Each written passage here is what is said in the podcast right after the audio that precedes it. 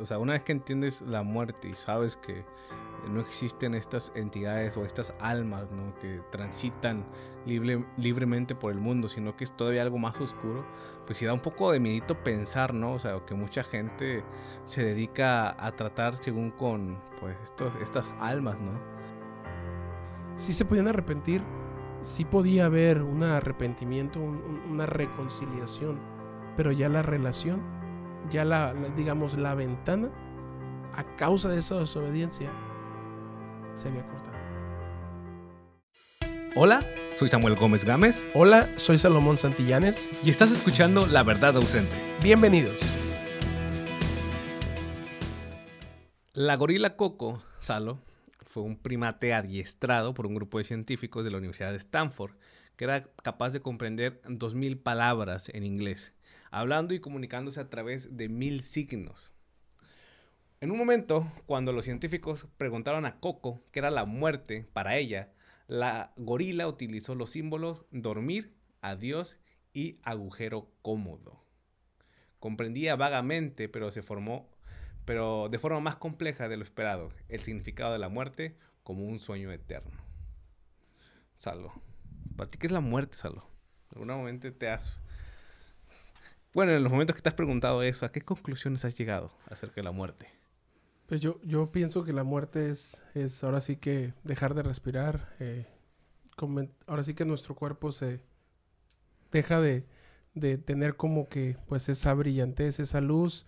Ahora sí que sin signos vitales, sin nada, nada de, de vida, ¿no? Ahora sí que lo, lo, lo que acabas de leer, ¿no? Y, y, también lo puedo ver como un sueño, ¿no? Porque a veces decimos por qué comparamos la muerte con un sueño. Pero yo siento que cada vez que uno duerme, ¿quién te da la certeza de, despertar, ¿no? ¿Quién te da la seguridad de que vas a dormir, no sé, por la tarde o vas a dormir hoy en la, en la noche y, quién te da la seguridad de que vas a despertar el día de mañana, ¿no? ¿Cuántas personas, lamentablemente amigos, familia, no conocemos de que se durmieron un día y ya no despertaron, ¿no? Ya, ya, eso fue la muerte para ellos, ¿no? Entonces yo siento que por eso se hace muy, muy bien la comparación de, de la muerte como, pues, con dormir, ¿no? Y pues yo así lo entiendo, ¿no? ¿Cómo es tu, por ejemplo, tu relación con, la muerte? Me, refiero al sentido de, o sea, ¿tú le tienes miedo a la muerte? O sea, sientes, no sé, o sea, tú tienes esposa, ¿no? O sea, tienes miedo de, al punto de, no sé, que pase algo y dejarla o, o, sea, ¿sientes ese miedo que es normal en las personas a, que llegue tu, tu hora, por llamarlo así? yo siento que más que miedo es como ese tipo de incertidumbre, ¿no? Que puede haber existir y que puede haber en, todo ser humano, ¿verdad? Pero mi relación con, con, la muerte puede ser, puede llegar a ser, pues, ahora sí que hasta donde Dios decida, ¿no? Hasta donde Dios tenga el plan para mí, pues hasta ese momento va a ser. Eh, muchas veces se escucha la frase, ¿no? De, la gente coloquialmente, eh, cuando te toca, te toca, ¿no? Ni aunque te quites. Y cuando no te toca, ni aunque te pongas. Entonces yo no lo veo de esa forma. Yo siento que es más que nada, pues el plan que Dios tiene para ti. O sea, si el plan de Dios, no sé, tengo ahorita, gracias a Dios, 30 años, ¿verdad? Si el plan de Dios son 40, son 35, son 50, pues hasta ese momento va a ser. Y obviamente ahorita en la actualidad sí, sí me, ¿cómo te diré? Sí me daría un tanto de temor, miedo en el sentido de mi familia, ¿no? Mis papás, mis hermanos, mi esposa, qué va a pasar con ellos. Eh, mi familia no es, alguna parte grande de mi familia no, no tiene las mismas creencias que yo, las mismas convicciones. Y obviamente que está ese, ese miedo de, de, de, que ya tú descansas, de que ya tú mueres y qué va a pasar con ellos, ¿no? Van a aceptar, se van a preparar también. Entonces, ese es el punto de mi incertidumbre, no tanto a morir, sino a las personas que me rodean, ¿no? Y yo siento que va a ser más grande esa incertidumbre, pues si tengo hijos, ¿verdad? Eh, ¿Qué va a pasar con tus hijos? Si ya no estás tú, eh, con tu esposa. Entonces, siento que la parte de la muerte juega un papel, ahora sí que fundamental, cuando la familia ya es más grande, ¿no? Cuando tienes más familia, cuando más personas dependen de ti y, que tú, pues, digas, no, pues ya me toca morirme. Pues no, no está tan padre, ¿verdad? sino más que nada es, no le tienes miedo a, en sí a, a tú morir, a dejar de existir más bien las repercusiones que puede tener en la gente que quieres, ¿no? Alrededor, ¿no? Exacto. ¿Qué puede pasar con ellos y demás? Y, y hasta cierto punto comparto ese, tu punto de vista, ¿no?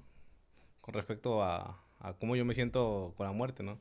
Sinceramente, en este punto de mi vida siento que no me gustaría morirme. O sea, creo que, bueno, gran parte del mundo no, no desea morir, ¿no? Eh, tenemos esa necesidad de trascender hasta cierto punto, de dejar un legado o, no sé, causar un impacto en las personas que, a quienes nos rodean.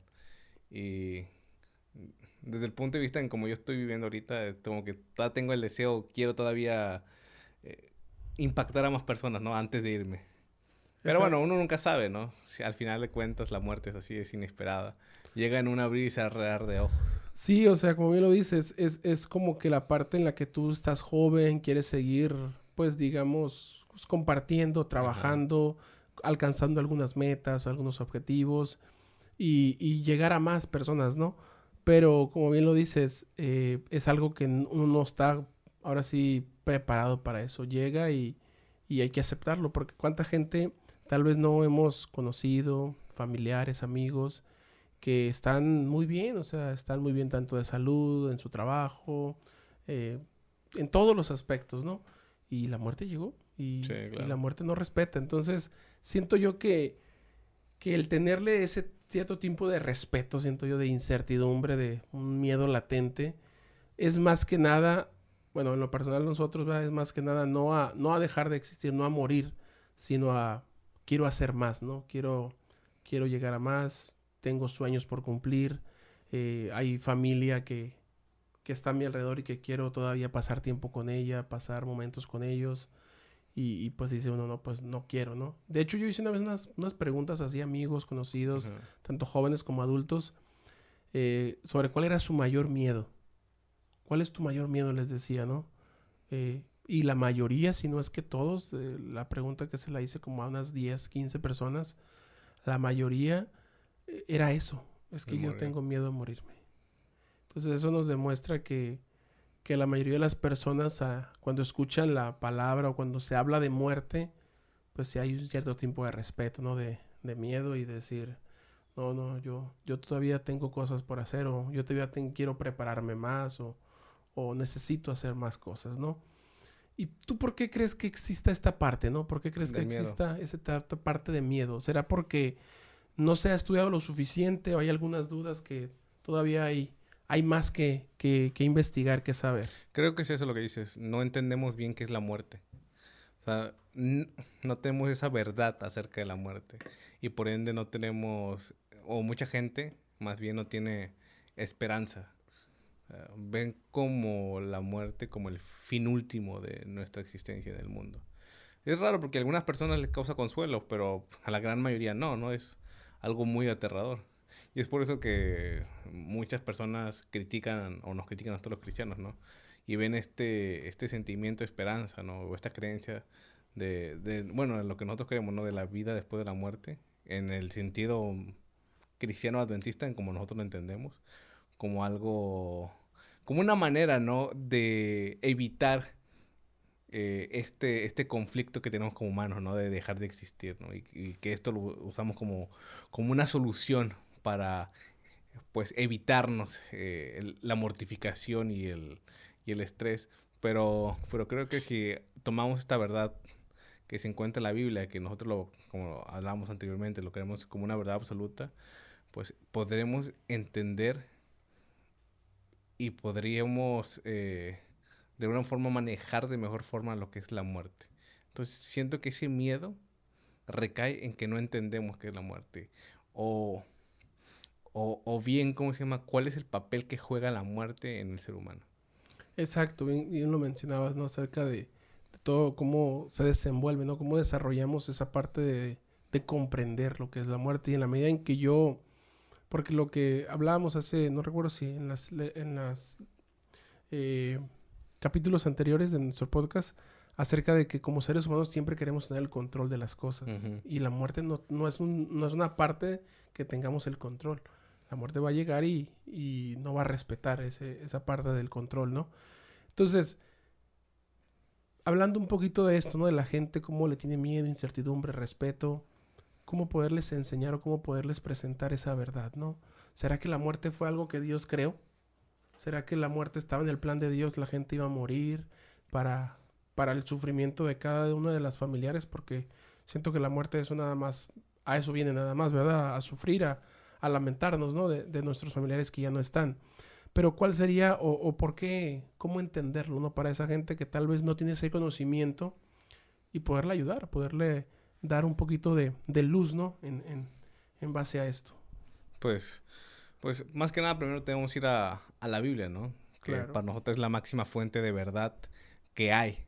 Entonces, la muerte como parte esencial de, del, pues del humano, ¿no? O sea, es como es parte de su ciclo en este mundo. La Biblia nos habla de eso, ¿no? Y hay muchos pasajes que nos revelan sobre esta verdad y nos dicen de qué se trata, ¿no? Para que el ser humano pueda tener un, un conocimiento más amplio y se pueda estar tranquilo de lo que hay. Entonces creo que pues deberíamos, ¿no? Deberíamos ir a la Biblia y ver qué, qué nos dice, ¿no? Acerca de, esto. Entonces, vamos, vamos, a, a Génesis. versículos. Vamos a hablar, vamos a hablar ya Génesis primeramente. Ahí nos, nos, nos enseña un poquito, ¿no? De cómo, eh, ahora sí que cómo llegó la muerte, ¿no? Cómo, ¿Será que Dios creó esa muerte o, por qué surgió, no? Génesis 2, 16 y 17, a ver qué dice. A ver, vamos a ver. Y ahorita te vas al 3, 19, también de Génesis. Voy a mandarlo acá. Ok, para que lo podamos ver todos juntos. Igual ahí en ah. casa ustedes pueden buscarlo también. Hay muchas versiones, hay diferentes versiones de, la Biblia, pero la mayoría pues nos lleva al, punto importante, ¿no? a lo mismo. Génesis 2.16. Y mandó Jehová al hombre diciendo, de todo árbol del huerto podrás comer, mas el árbol de la ciencia del bien y del mal no comerás, porque el día que comieres ciertamente morirás. Aquí me surge una pregunta, o sea, ¿el hombre en sí nació eh, siendo inmortal o mortal? Es una muy buena pregunta, Sammy. Eh, Dios, cuando crea al hombre a su imagen, lo vamos a ver ahí mismo en Génesis, un poco unos versículos más adelante, dice que Dios eh, crea al hombre en el sexto día, ¿verdad? Cuando después de crear a los animales también crea al hombre. Y dice que lo forma del polvo de la tierra, del, del barro, vaya, del lodo, ¿no? Empieza a formarlo y dice que sopla en él hálito, aliento de vida. Y entonces es el hombre un ser viviente. Entonces cuando Dios crea al hombre, eh, lo crea para que esté en el huerto. Como sabemos, y personas que nos están observando también, que nos escuchan, pueden ustedes leer el capítulo 1 y el capítulo 2 de Génesis y se van a dar cuenta que cuando Dios termina de crear al hombre, dice que lo, le dice que, pues que vaya al, huerto, que, que, lo cuide, que lo trabaje. También crea a la mujer, claro está, de la costilla del hombre, la crea y le dice pues que, estén en el huerto, que lo, ahora sí que lo cosechen, ¿verdad? Y les da esta orden, ¿no? Ahorita que la que tú leíste, ¿no? Pero hay un árbol también en el huerto, eh, el árbol de la vida, que, podemos eh, eh, leerlo ahí en, Génesis, ¿verdad? Entonces, ¿qué pasaba con este árbol de la vida, amigo? Este árbol de la vida le daba al hombre, ahora sí que su fruto, la capacidad de ser inmortal. Solo ese árbol de la vida. Entonces, para poder, ahora sí que para poder acceder a ese árbol de la vida, necesitan estar bajo la presencia de Dios, bajo una comunión con Dios. Entonces, ¿qué pasa? Dios les dijo, de todo árbol pueden comer. Hasta el árbol de la vida estaba ahí. Pero del árbol, como bien lo decía el texto, del conocimiento de la ciencia, del bien y del mal, ese árbol no vas a comer. Porque el día que comas de él, morirás. Entonces, ¿qué estaba tratando de hacer Dios aquí? Eh, como bien lo explicamos en los capítulos anteriores acerca del bien y del mal y de la entrada del pecado, creo, mal no recuerdo, eh, habíamos visto que el mal aquí es cuando entra. Si se dan cuenta, Dios no había creado la muerte. La muerte iba a ser creada si el hombre desobedecía el mandato de Dios. Si el hombre se apartaba de los caminos de Dios. Porque Dios no había dicho, mira, vas a vivir tantos años y vas a morir. No, Dios creó al hombre para que se multiplicaran, para que la abracen, para que estuvieran en el huerto felices y contentos. Pero si desobedecían a Dios, dice, morirás. ¿Por qué iban a morir, amigo? Fíjate qué sucede después de esto. Sucede que lamentablemente, Adán y Eva pecaron. Eh, fueron al huerto, Eva, Eva comió, luego le dio eh, fruto a, Adán, ¿verdad? Y comieron los dos. Y vamos a ir a esa cita, vamos a ir a Génesis ahí mismo, ahora el capítulo 3, amigo, por favor. 3. Eh, a partir, si quieres, del verso, vamos a ponerlo un poquito más adelante. para que veamos dónde empezó, ¿no? Ajá. Fíjate, el versículo 9, que es, el origen de la muerte, ¿no? Así es como... Así se fue, ahí que ahí se creó la muerte, digamos, ahí empezó todo. empezó, no, no se creó, inició. Inició, sí tienes razón. La, muerte en el mundo, o sea, o a nosotros como humanos. Exacto. Vamos a leer desde el 9. Ahí empezó algo interesante, fíjate cómo empieza. Dice, mas Jehová Dios llamó al hombre y le dijo, ¿dónde estás tú? Y él respondió, oí tu voz en el huerto y tuve miedo porque estaba desnudo y me escondí. Espérame hasta ahí. Miren, desde ahí nos damos cuenta cómo entró el pecado, ¿no? primeramente Dios buscando. Siempre Dios nos busca. Después de la desobediencia. Con nuestros primeros padres pasó lo mismo y con nosotros hoy pasa lo mismo. Tenemos dudas acerca de la muerte, tenemos miedo, tenemos incertidumbre. Bueno, Dios nos está buscando para que ese miedo, para que esa incertidumbre pueda ser disipada, pueda ser, digamos, comprendida, podamos entender bien lo que significa el morir y la preparación que yo tengo que hacer para cuando ese día llegue yo siempre tengo que estar listo. Porque como bien lo decíamos, no es algo a lo cual yo diga, ah, no, yo el 2040, el 2035 yo voy a morir, Salomón, yo voy a morir. No, yo puedo morir cualquier día del año, tanto de este año como de los venideros, pero para eso tengo que estar listo y preparado para entonces afrontarlo, ¿no? Entonces aquí nos damos cuenta de que ya el Dios está buscándonos, está buscando al ser humano. ¿Para qué? Para ayudarlo. Obviamente aquí no iba a ser una ayuda como tal. ¿Por qué? Porque habían desobedecido. Y ahorita vamos a ver un texto más acerca de, esta parte de la desobediencia. Pero vamos a terminar la idea. Y vamos a, a, ver consumado esta parte de dónde empezó la muerte, ¿no? ¿Qué sigues a mí? ¿En cuál me quedado? Te quedaste en el, 11. Voy para el 12, ¿no? Sí. Y el hombre respondió, la mujer que me diste por compañera me dio del árbol y yo comía. Bien el, el dedazo ahí, ¿no? Sí. Entonces Jehová Dios dijo a la mujer, ¿qué es lo que has hecho? Y dijo la mujer, la serpiente me engañó y comí. Como la... como viste el meme de Spider-Man, ¿no? los, los tres Spider-Man están juntos, ¿no? Todos, están, los, tres apuntándose, ¿no? Exactamente. Y Jehová Dios dijo a la serpiente, por cuanto yo, esto hiciste, maldita serás entre todas las bestias y entre todos los animales del campo. Sobre tu pecho andarás y polvo comerás todos los días de tu vida. Y pondré enemistad entre ti y la mujer, entre tu simiente y la simiente suya. Esta te herirá en la cabeza y tú herirás en el calcañar. A la mujer dijo, multiplicaré en gran manera los dolores de tu preñez, con dolor darás a luz los hijos, y tu deseo será para tu marido, y él se enseñará de ti. Y el hombre dijo, por cuanto obedeciste a la voz de tu mujer y comiste del árbol de que te mandé diciendo, no comerás de él, maldita será la tierra por tu causa, con dolor comerás de ella todos los días de tu vida. Espinos y cardos te producirá y comerás plantas del campo. Con el sudor de tu rostro comerás el pan, hasta que vuelvas a la tierra, porque de ella fuiste tomado. Polvo eres y polvo volverás. Yo creo que hasta ahí está bien. Ajá. Entonces. Y ahí vuelvo a repetir, ¿no? pues polvo eres y polvo volverás. O sea, debemos entender que si no tiene el contexto, Dios forma al hombre del polvo, ¿no? Él crea este muñeco de barro, le da el aliento de vida y bueno, y es cuando a Adán ya tiene conciencia y se vuelve un hombre, ¿no? Y bajo esto mismo, ¿no? Le vuelve a decir, o sea, yo te creé de la tierra y cuando llegue tu tiempo volverás a ella, ¿no? Volverás a ser polvo. Es como la maldición que tiene el, el ser humano. Así es. Entonces nos damos cuenta como aquí empieza ese digamos, esa etapa de la muerte. Dios no había creado la muerte. La muerte fue consecuencia del pecado de nuestros primeros padres. ¿Por qué? Por desobedecer a Dios. Dice una, una de las... ¿Tú no piensas como que a veces podría ser como que un castigo como que muy severo? O sea, ¿por qué en ese momento tú piensas que, no sé, este Adán y Eva pudieron haberse arrepentido, haber hecho algo? Para pues hallar la gracia de Dios y que no, no recibir esto, ¿no? Porque, porque tuvo que ser Dios tan severo en este, en este primer pecado que cometieron. Eh, en primer lugar, no existía el pecado en la tierra, amigo. Entonces, ¿qué pasa? Eh, cuando Adán y Eva pecan, cuando Adán y Eva eh, desobedecen a Dios, es como nosotros, ¿no? Cuando desobedecemos a nuestros padres, ¿qué hay? Hay un regaño, hay un castigo, hay un, digamos, una corrección. Bueno, había que pagar eso. ¿Por qué? Porque habían desobedecido.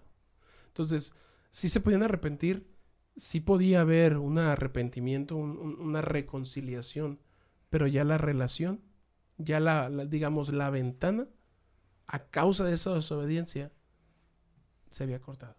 O sea, ya, ya no ibas, no podía ser la misma. Por eso es que, lo que a tu pregunta, ¿no? El, hombre dijo, eh, me preguntaste si el hombre había sido creado de forma, había sido creado inmortal, ¿no? Entonces, no, el hombre fue creado mortal, pero tenía acceso, te decía, al árbol de la vida, que le daba, le otorgaba esa parte de la inmortalidad. Inmortalidad, exactamente. No porque el humano sea intrínsecamente inmortal, sino porque Dios proveía de ella. Exacto. Entonces, eh, cuando lo, el, eh, Dios, porque más adelante nos damos cuenta, Dios dice que expulsa a Adán y Eva del huerto del Edén. ¿Por qué? Porque si seguían en el huerto, en su condición pecaminosa, iban a vivir eternamente, bueno, digamos, iban a vivir en el huerto y si seguían comiendo de ese árbol, iban a vivir con esa condición de pecado eternamente. Imagínate vivir eh, con dolor, con sufrimiento, vivir con enfermedades, vivir así. ¿Tú crees que sería vida eso? No sé. Pues es lo que vivimos, es sobrevivir a lo que llamamos, no es vivir. Es Meramente supervivencia en este mundo.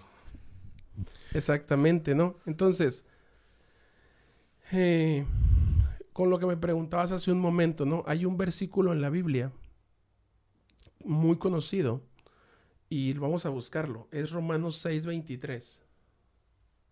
Romanos 6:23. ¿Te suena? Porque la paga... El pecado es la muerte más la dádiva de Dios. 6:23. Porque la paga del pecado es la muerte más la dádiva de Dios es vida eterna en Cristo Jesús, Señor nuestro. Entonces, ¿qué pasa? Cuando nuestros primeros padres pecan, a Eva pecan, alguien tenía que morir. Alguien tenía que ser sacrificado. Es por eso que cuando ellos pecan y son expulsados, tú recordarás, ahí lo vemos en la Biblia, lo primero que van a hacer es una ofrenda a Dios. Hay que sacrificar corderitos, hay que sacrificar animalitos. ¿Para qué? Para, digamos, eh, confesar esos pecados, para pedir la, ahora sí que, que Dios pueda limpiar nuestros pecados y poder tener esa, volver a tener esa relación con Él. Pero a partir de ese momento, la naturaleza del ser humano cambia. ¿Por qué? Porque bien lo decía la serpiente, bien lo decía Satanás. Ahora conocen el bien y el mal pero su naturaleza va a ser llevada siempre a hacer lo malo, no hacer lo bueno. Entonces, para seguir en la parte esta de la muerte, ¿no? Dios no creó la muerte. La muerte fue la consecuencia, vaya, de una desobediencia de nuestros primeros padres al mandato de Dios. Ahí es cuando la muerte, ahora se puede decir, entra en vigor. ¿Por qué? Porque es una consecuencia de la desobediencia a Dios. Ahora, ya tenemos el origen, así inició la muerte. Pero, o sea, ¿qué es lo que entonces es la muerte? O sea, bien, o sea, es la desobediencia del o sea, la consecuencia igual el, origen fue el que nosotros pecamos y nos hicimos acreedores a este, pues podríamos decir que esta maldición, si lo queremos ver así, ¿no? Esta maldición que tiene que cargar el ser humano de generación en generación. Pero en sí, o sea, ¿qué, ¿qué, es la muerte? O sea, es la vida y qué hay después, qué hay más allá. ¿Qué pasa cuando pues nosotros eh, dejamos nuestro último aliento de vida? Ok.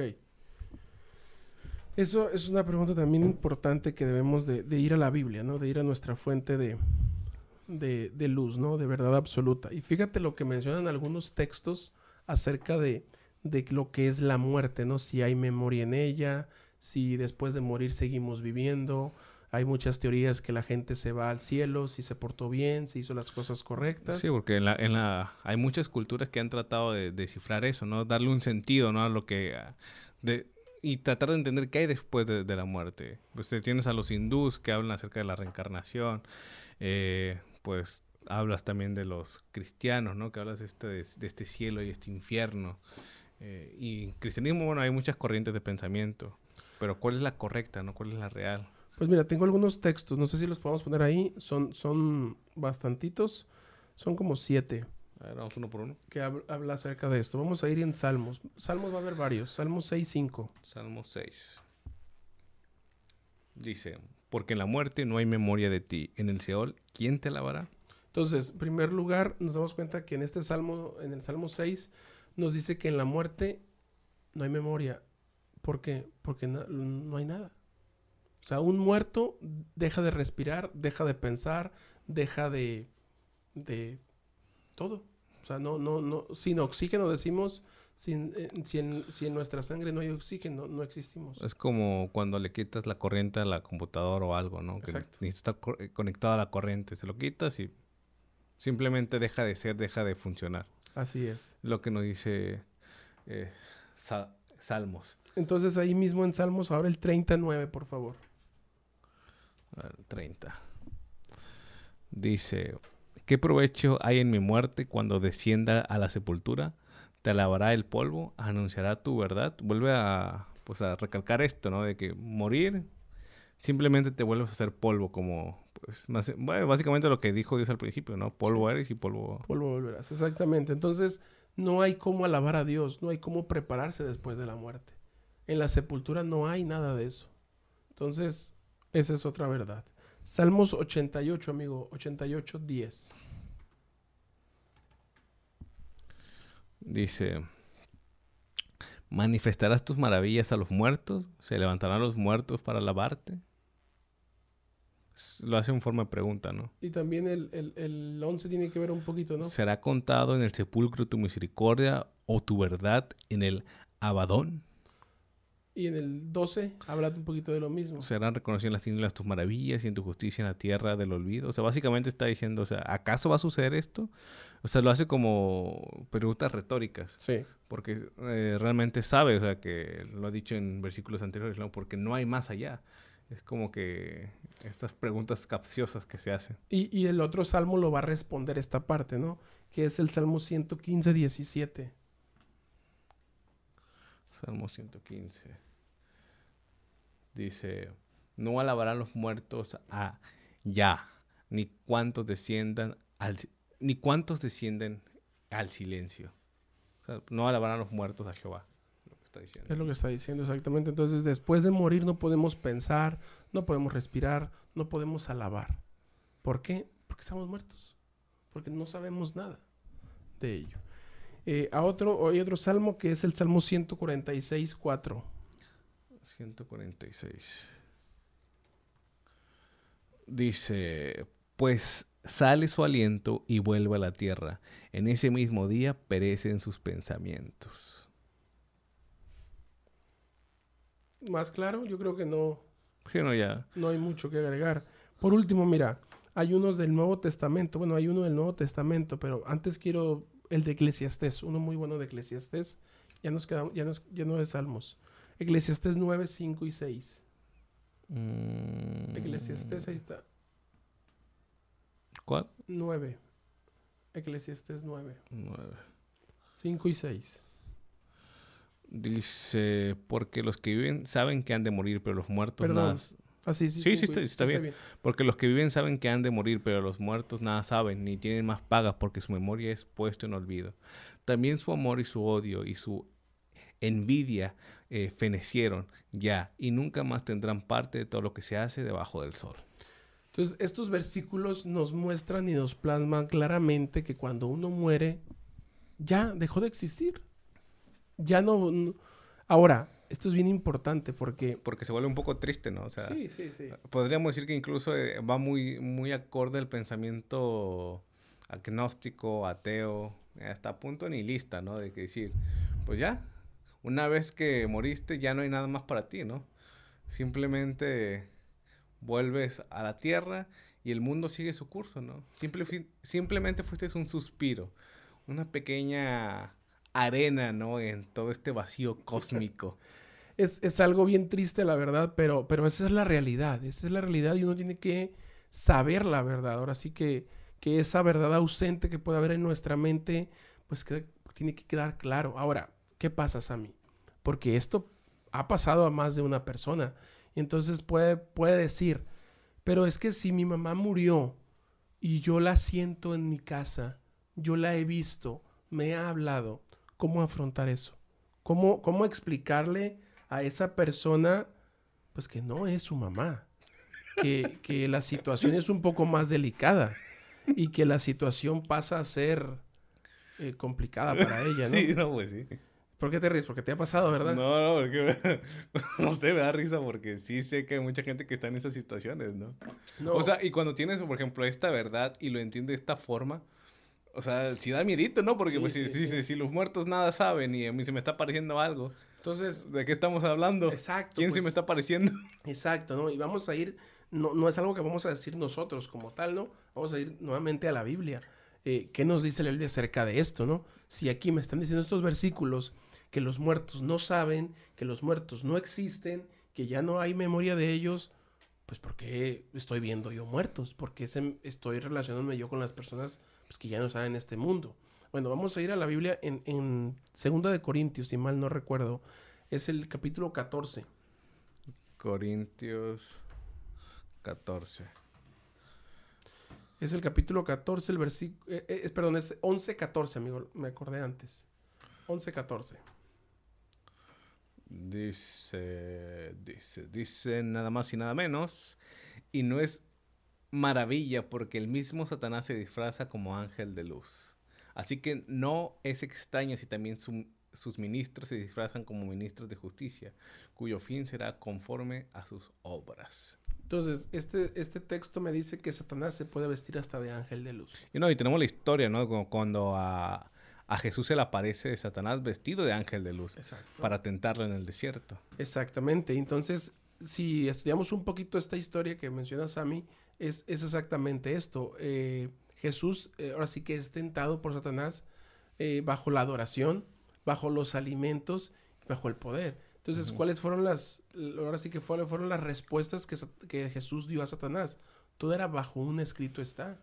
Al Señor tu Dios adorarás y a Él solo servirás no solo de pan vivir el hombre, sino de toda palabra que sale de la boca de Dios. Entonces, estas, digamos, inquietudes que pueden tener acerca de la muerte las personas que nos ven, no es que las estemos contestando nosotros, no es que sea nuestra verdad.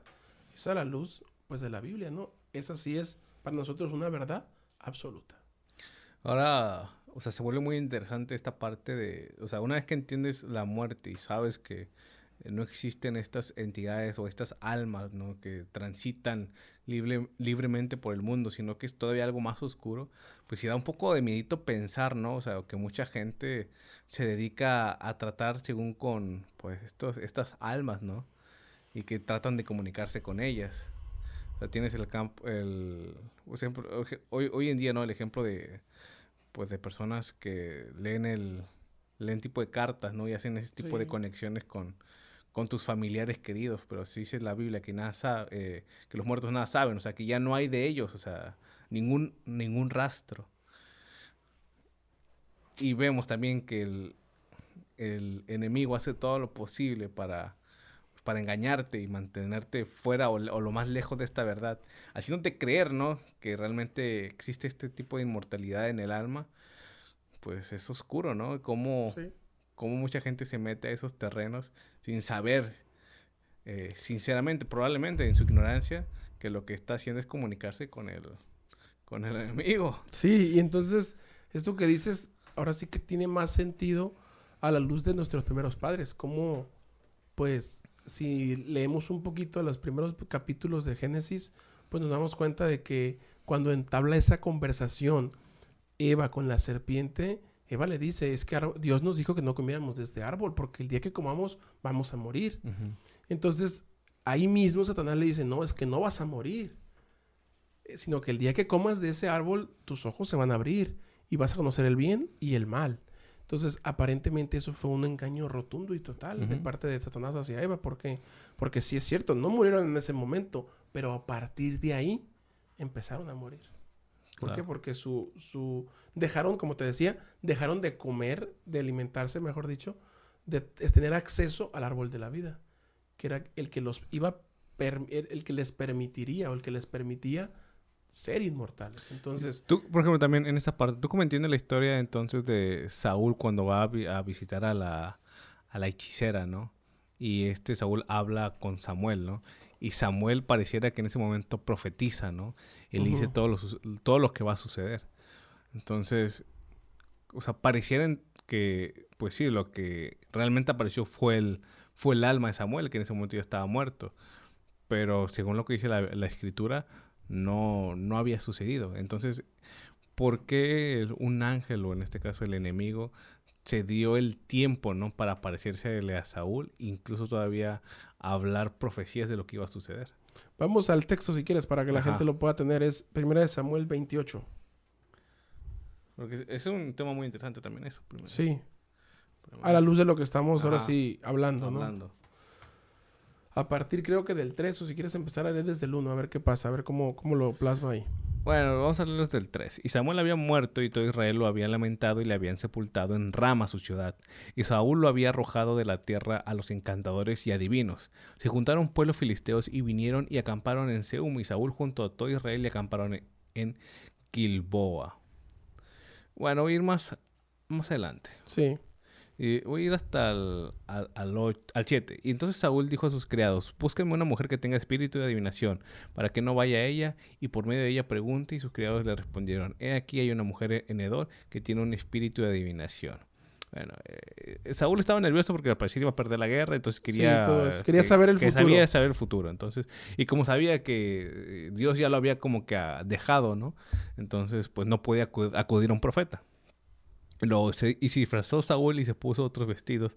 Y fueron con dos hombres y vinieron a aquella mujer de noche. Y él dijo: Te ruego que me adivines por el espíritu de adivinación y me hagas subir a quien yo te dijere. Y la mujer le dijo: He aquí, tú sabes que Saúl ha hecho, cómo ha cortado la tierra a los evocadores y a los adivinos. O sea, mismo Saúl se había puesto en contra de, los, de los hechiceros y los había mandado que todo que hiciera eso, pues era acreedor a la muerte.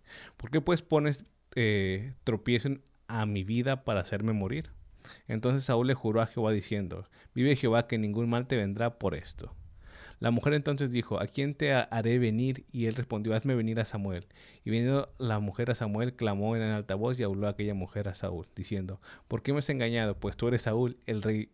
Y el rey le dijo, no temas, ¿qué has visto? Y le respondió, y, la mujer respondió a Saúl, he visto a dioses que suben de la tierra. Y él le dijo, ¿cuál es su forma? Y ella respondió, un hombre anciano, viene cubierto de un manto. Saúl entonces entendió que era Samuel y humillando el rostro en tierra hizo gran reverencia.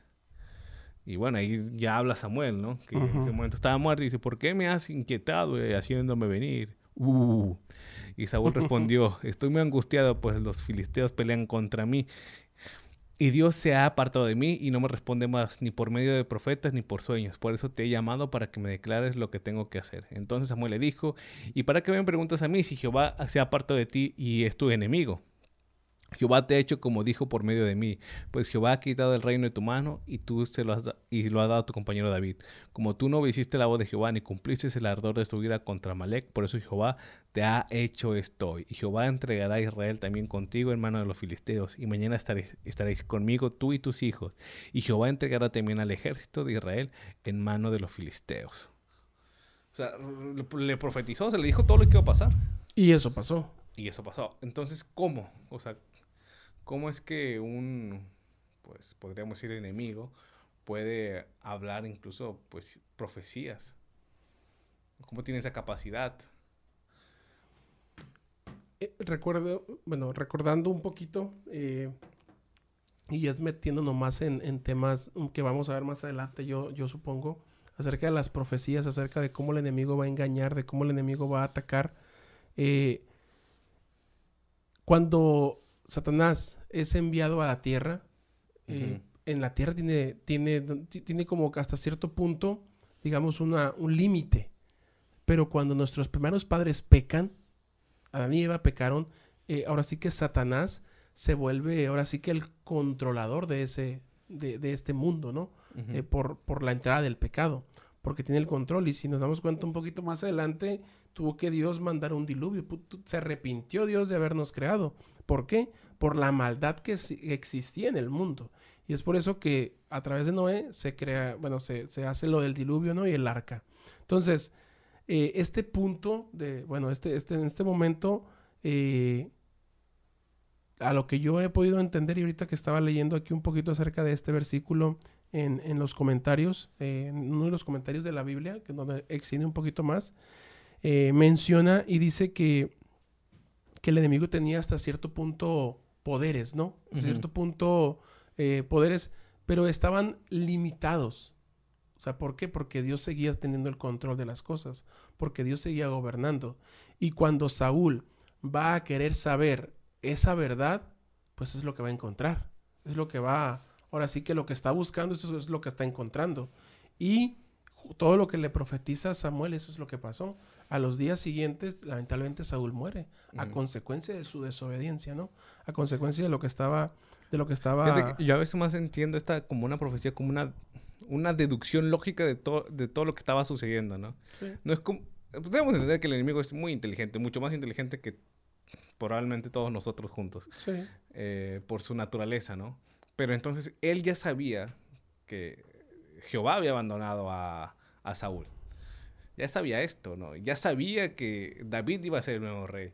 Ya sabía que como Dios había abandonado y el plan era que eh, eh, David siguiera, pues iba, iba a morir. Entonces lo único que hace es decirle, esto es lo que va a pasar. O sea, mira, mira a tu alrededor. Ya estás en jaque. Ya estás en jaque mate. O sea, mañana lo que va a suceder es esto. ¿Por qué? Porque, mira, todo lo que está sucediendo a tu alrededor indica que este va a ser tu final. Simplemente, pues, acumulando estas piezas, ya nomás le dio el resultado.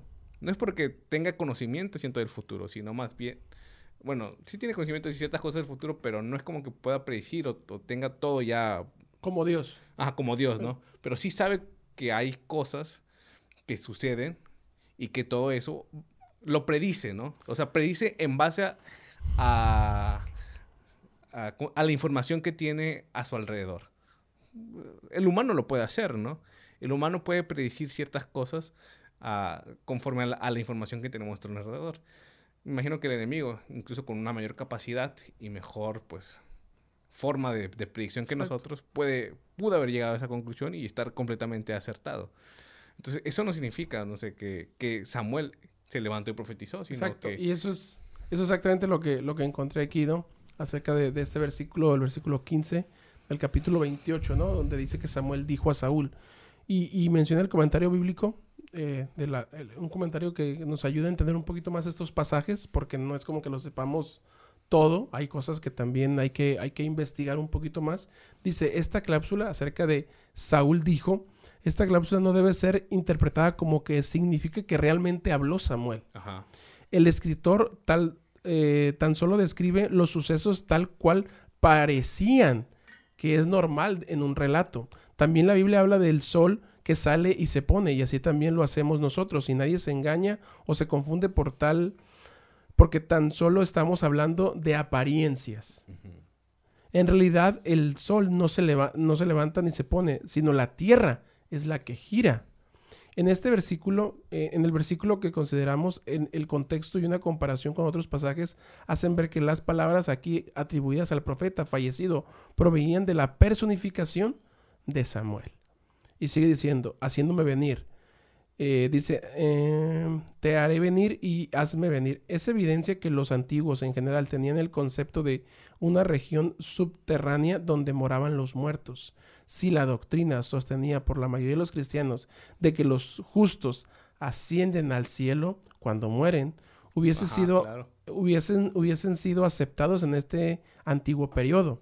La mujer nunca habría dicho que veía a Samuel que subía de la tierra, como, ah. como venías, lo que venías diciendo, dice. Más bien habría dicho que descendía del cielo. Este hecho es suficiente para eliminar este relato como una prueba en favor a la doctrina del estado consciente de los justos que han muerto. Entonces, este relato completo sentido esa parte. Nos dice exactamente, ah, es que Samuel viene del cielo porque es un profeta. Claro, y ah, es que Samuel viene del cielo. que Samuel viene fuera del cielo, ¿no? era alguien, entonces, ¿cómo esta parte nos ayuda a entender pues todo lo demás también, no, no, solamente lo que estábamos analizando. Entonces dice, estas palabras identifican a, edifican a su autor. La declaración hecha aquí en los versículos siguientes ilustran un engaño característico del diablo. A partir de su caída, Satanás se ha esforzado por pintar el carácter de Dios con falsos colores. Entonces, no habló Samuel, que era lo que tú estabas diciendo. No es que Samuel vino y se presentó delante de Dios. No, era el diablo. ¿Y qué iba a decir? Ah, pues lo que va a pasar. Eh, lo que estás sembrando, eso vas a cosechar. O sea, no es como que le iba a poner más o le iba a quitar o iba a decir.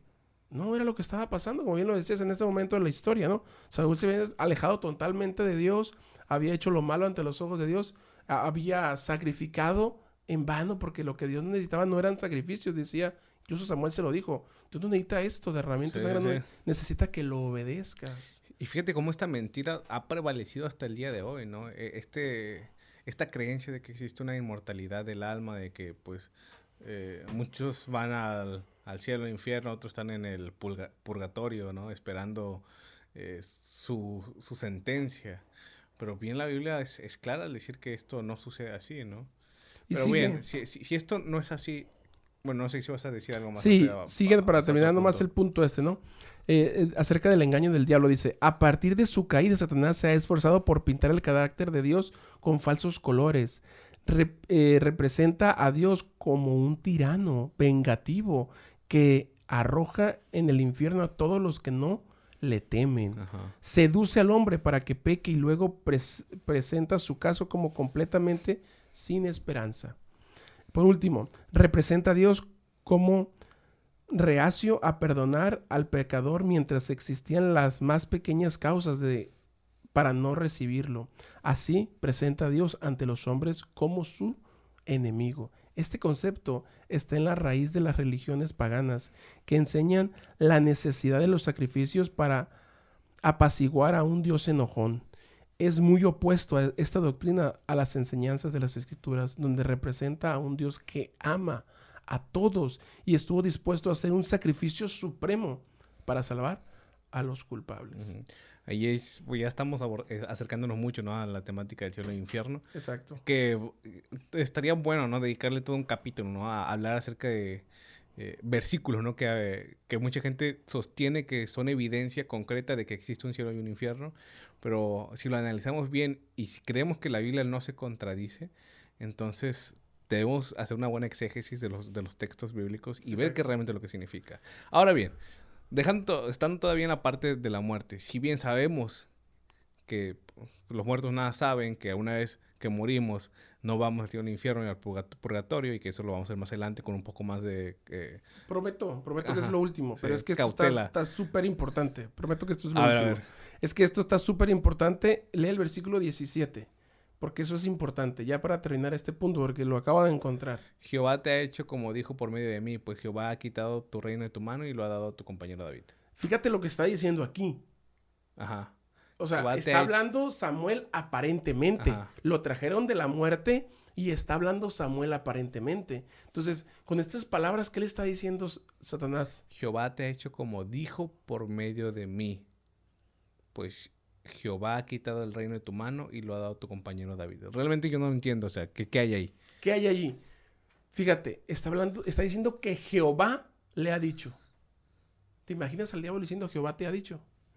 A, eso me refiero. Entonces, ¿qué está tratando de hacer? Está tratando de que el, el problema entre David y Saúl sea mayor, sea más grande. Y es lo que está diciendo esta parte, fíjate. El Espíritu haciéndose pasar por una voz que procedía del cielo, porque ya nos dimos cuenta que Saúl vino, pero no era Saúl, ni hablaba Saúl, era Satanás. Entonces, que venía del cielo, se mofó de Saúl, diciendo que su corona iría a, a su rival. Satanás inspiró a los que acompañaban a Saúl para que estimularan la aminosidad del rey contra David. O sea, para que su enemistad, para que su celo, para que su enojo fuera más grande aún, fuera más grande su rivalidad. Y después lo amargo eh, contra David. Y después lo amargo en su sumo grado alucinándose, como que ya se hubiese realizado. ¿Por qué? Porque es, mira, ya, ya Jehová me habló y te va a quitar a ti y va a poner ahora a David. O sea, como que ya es un hecho. Ya no puedes hacer nada. Lo único que puedes hacer es lo que sigue diciendo. Dice, como que ya había sido una realidad. Precisamente lo que tanto había luchado Saúl para evitar. Había oído que David estaba con los filisteos. Y tal vez ahora su se imaginaba que los enemigos del, del Señor los vencerían y darían el reino a David. Entonces, el enemigo, el enemigo es, es como bien lo decías, es súper astuto. Y esta historia nos muestra y nos, nos presenta claramente muchas verdades, muchas cosas importantes acerca de la muerte. Y dice, aunque Satanás inspiró los pensamientos que provocaron la desobediencia de Saúl en su proceder con Amalek, ahora condenó al rey en nombre del Señor. Así se presentó a Dios como si hubiese empleado las mismas tácticas que Satanás. En realidad, Dios no le había vuelto, no se había vuelto su enemigo. Tan solo permitía que éste cosechara lo que había sembrado. El aprieto en que se encontraba Saúl era, era el resultado de su propia elección. Dios le había, se había esforzado para salvarlo del desastre enviándolo, enviándole amonestaciones y consejos repetidos, pero Saúl persistió en oponerse a las instrucciones divinas. ¿Qué pasa con nosotros también, amigo? Y yo creo que ya se nos está acabando el tiempo, ¿verdad? Sí. ¿Qué pasa con nosotros? Eh, estamos tan inmiscuidos en nuestras cosas personales, en este mundo, en todo lo que es este mundo, y no hacemos planes para cuando muramos. No tenemos planes para cuando dejemos de existir. Decíamos al inicio, ¿por qué nos da miedo? Ah, por nuestra familia. Por, se puede decir por la gente que tiene sus hijos. Personas que dependen de ella. Entonces, ¿qué pasa? Si seguimos así, vamos a cosechar lo que estamos sembrando simplemente. Sin planes y sin hacer un, un pequeño, digamos, eh, plan para cuando esto suceda. Ahora bien, sabemos entonces que no hay nada después de la muerte. Entonces, ¿cuál es la esperanza? Ok. O sea, entonces, o sea, hay que sernos ni listos. Ya todo se acaba en este mundo. Primera de Tesalonicenses 4. Eh,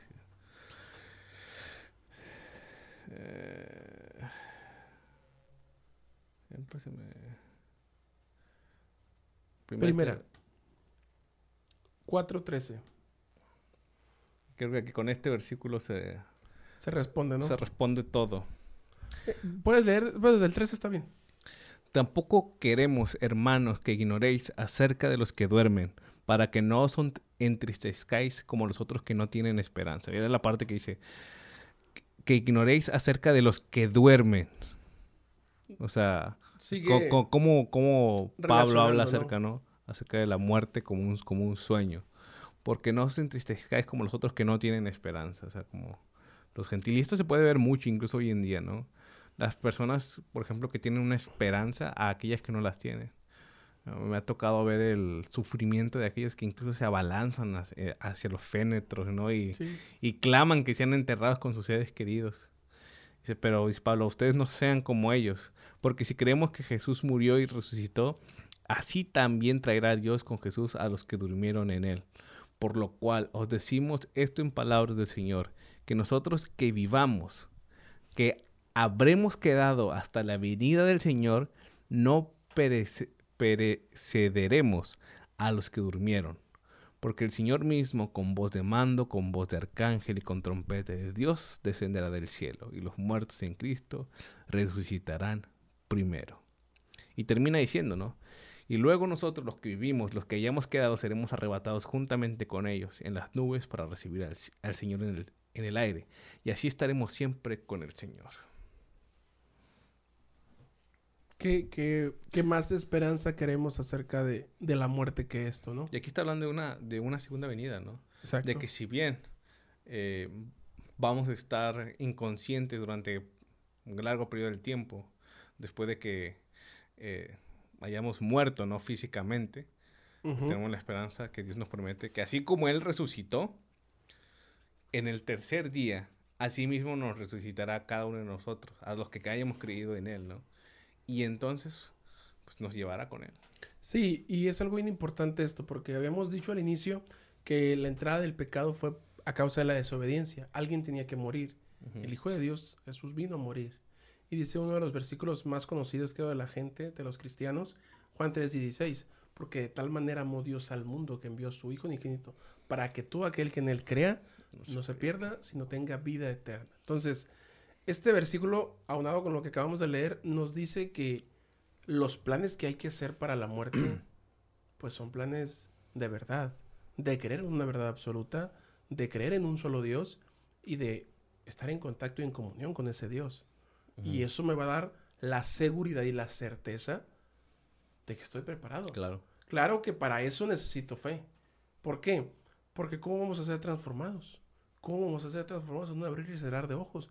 ¿Cómo es que la persona que está muerta hoy en día, que está en la tumba, que tal vez ya es polvo, cómo es que va a volver a ser viva? Entonces, son cosas que a la luz de mi mente humana, pues no logramos ahora sí que comprender en su totalidad. Es ahí donde decimos, necesitamos de fe, necesitamos de algo que, que de, digamos, de algo de fe, de confianza, de, de creer que eso va a ser posible. ¿Por qué? Porque Dios lo pone y lo escribe en su palabra, ¿no? Y podemos terminar con el libro de Primera de Corintios 15, ¿no? Que habla muy similar a, a esta parte, ¿no? De, de, de, la muerte y de un misterio que, que hay que descubrir. Primera de Corintios 15. Mm, Corintios, ¿por qué no me sale? ¿Escribí mal o qué? Corintios. Yo creo que está en inglés, amigo. Ah, no, mira, está Corintios. Estaba bien. 15. Sí, a veces se pone loco. Hasta el 51 te vas a ir, amigo.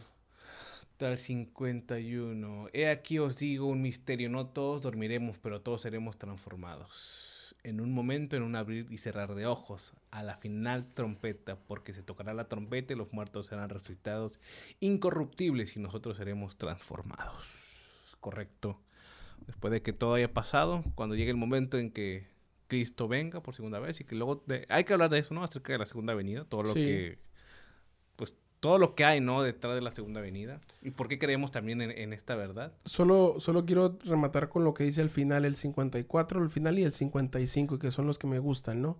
Sorbida es la muerte En victoria. en victoria. ¿El 55 qué dice, amigo? donde está o muerte tu aguijón, donde o sepulcro tu victoria, ya que el aguijón de la muerte es el pecado y el poder del pecado la ley. Más gracias sean dadas a Dios que nos da la victoria por medio de nuestro Señor Jesucristo. Entonces, esta es la parte más, a mí en lo particular, que me resulta más, más bonito, ¿no? Y más impactante y, que me deja esa esperanza en mi corazón. ¿Por qué? Porque el ser humano, llámese eh, el ser humano común y las personas que están tratando o descifrando esta, esta parte de cómo vencer a la muerte científicamente, tecnológicamente, como todos queramos saber o, o- o pensar que se está trabajando en eso, ¿no? Aquí este versículo me dice a mí que la única persona que tiene el poder, que tiene el control de la muerte, es Dios. Ajá. No hay nadie más. Nadie más tiene ese poder y ese control que Dios. Entonces es por eso que yo debo de tener un poquito de fe, de confianza en Él, porque el único que tiene el, la llave o el poder, vaya, para vencer la muerte es Él y nadie más. Excelente. Esto ha sido todo, amigos. Muchas gracias por acompañarnos este día. Nos vemos en el siguiente episodio. Salo, muchas gracias. Gracias. Cuídate mucho y seguimos aquí en, en este su programa, La Verdad Ausente. Hasta la próxima. Acabas de escuchar La Verdad Ausente, una producción de Adventus Media. Si te gusta nuestro contenido, puedes encontrarnos en redes sociales como Adventus Media o en nuestra página oficial adventusmedia.org.